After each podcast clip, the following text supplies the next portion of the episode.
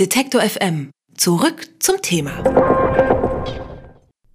Vor ziemlich genau einem Monat, am 4. März 2018, sind der ehemalige russische Geheimagent Skripal und seine Tochter in England vergiftet aufgefunden worden. Heute hat sich nun im niederländischen Den Haag auf Wunsch Russlands der Exekutivrat der Organisation für das Verbot chemischer Waffen mit dem Fall beschäftigt. Thema der Sondersitzung sind die neuesten Ermittlungsergebnisse im Fall Skripal. Denn obwohl viele Indizien wie die komplexe Giftstruktur von Novichok, die ursprüngliche Entwicklung durch russische bzw sowjetische Spezialisten oder vergangene Vergiftungsfälle auf Russland verweisen, kann nicht eindeutig nachgewiesen werden, dass im Fall Skripal das konkrete Gift aus Russland stammt. Russland fühlt sich zu Unrecht beschuldigt und will mit der heutigen Zusammenkunft einen Schlussstrich ziehen. In den vergangenen Wochen haben westliche Staaten russische Agenten ausgewiesen und die Russen wiederum westliche Diplomaten. Jan van Aken ist Außenpolitikexperte der Linken und war selbst früher Waffenkontrolleur bei den Vereinten Nationen. Und ich sage schönen guten Tag, Herr von Aken. Einen schönen guten Tag. Braucht es denn diesen konkreten Nachweis der Herkunft aus russischen Laboren überhaupt noch?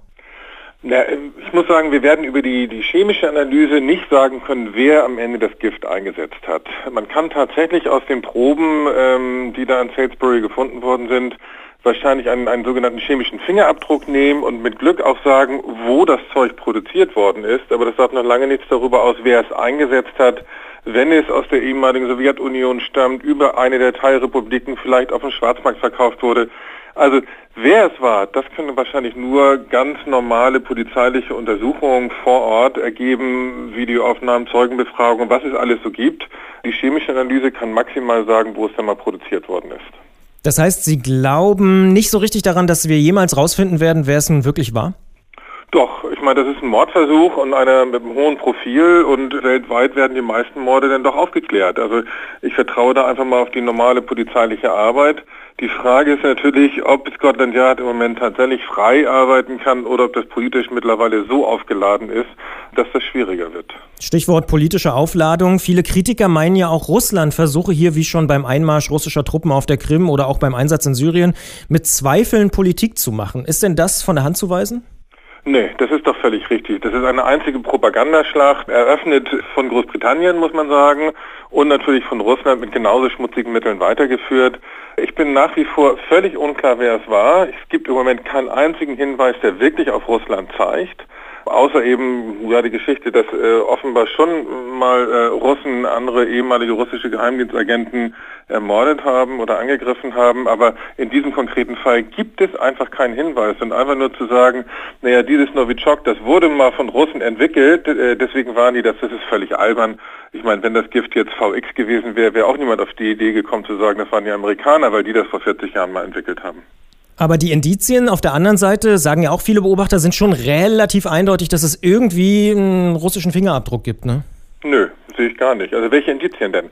Dass es äh, diesen Giftstoff Novichok äh, da gegeben hat, das nehme ich mal als gesetzt an, aber äh, Novichok wurde nicht nur in Russland produziert. Wenn ich mir gestern das Interview von dem Porton Down Chef äh, dort dieser Chemiewaffenanlage in England genauer anguckt, hat er eigentlich indirekt zugegeben, dass es natürlich auch in England diese Substanz gab und ich sage immer, auch die Bundeswehr hätte ihren Job nicht richtig gemacht, wenn sie selbst nicht auch mal kleine Mengen von dem Novichok hergestellt hätte.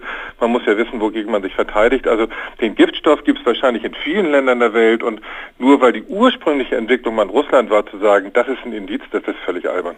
Aber Sie haben ja vorhin selbst diese polizeiliche Ermittlung angesprochen. Da fragt man ja immer, wer hätte ein Motiv? Also bisher habe ich persönlich jetzt tatsächlich nur eine plausible Erklärung gehört, dass äh, irgendwie da die russische Seite möglicherweise. Also haben Sie schon ein anderes Motiv gehört?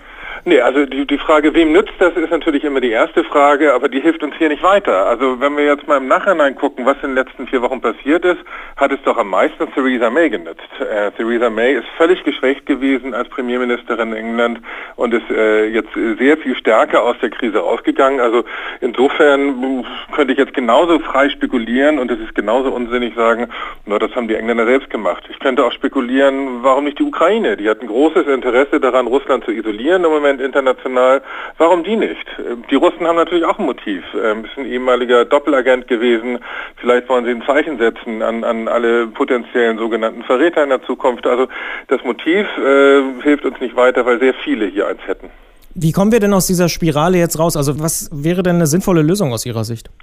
erstmal äh, das politisch äh, und die Propaganda völlig runterkochen und einfach sagen, das ist ein Mordversuch, da wird jetzt polizeilich ermittelt, das Ganze ist jetzt nichts für, äh, für Diplomatie und auch nichts für James Bond, das ist Scotland Yard. Wie läuft denn eigentlich so eine Sitzung jetzt ab, dieses, dieser Organisation für das Verbot chemischer Waffen? Also Sie waren ja selbst Waffenkontrolleur, ich stelle mir das relativ unspektakulär vor, oder ist das so James Bond-mäßig?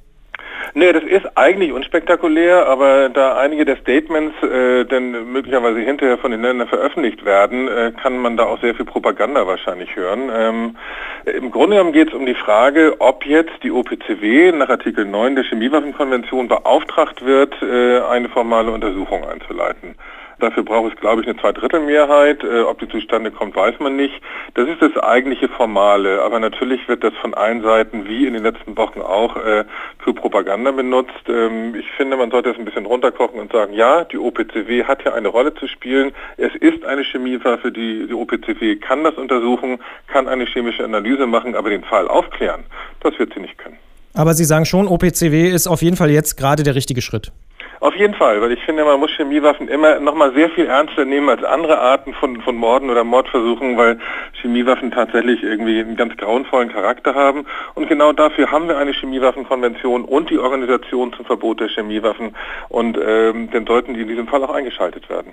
In Den Haag kommen heute die Vertreter Russlands und westlicher Regierungen zusammen. Sie beraten über die Ermittlungen im Fall Skripal und wie das Treffen zu bewerten ist und ob es am Ende zur Aufklärung auch wirklich beitragen kann. Darüber habe ich mit Jan van Aken gesprochen, der eben sagt, naja, am Ende wird es wohl Polizeiarbeit sein. Er ist Außenpolitikexperte der Partei Die Linke und war in der Vergangenheit auch Waffeninspektor für die Vereinten Nationen. Vielen Dank für das Gespräch. Ich danke Ihnen.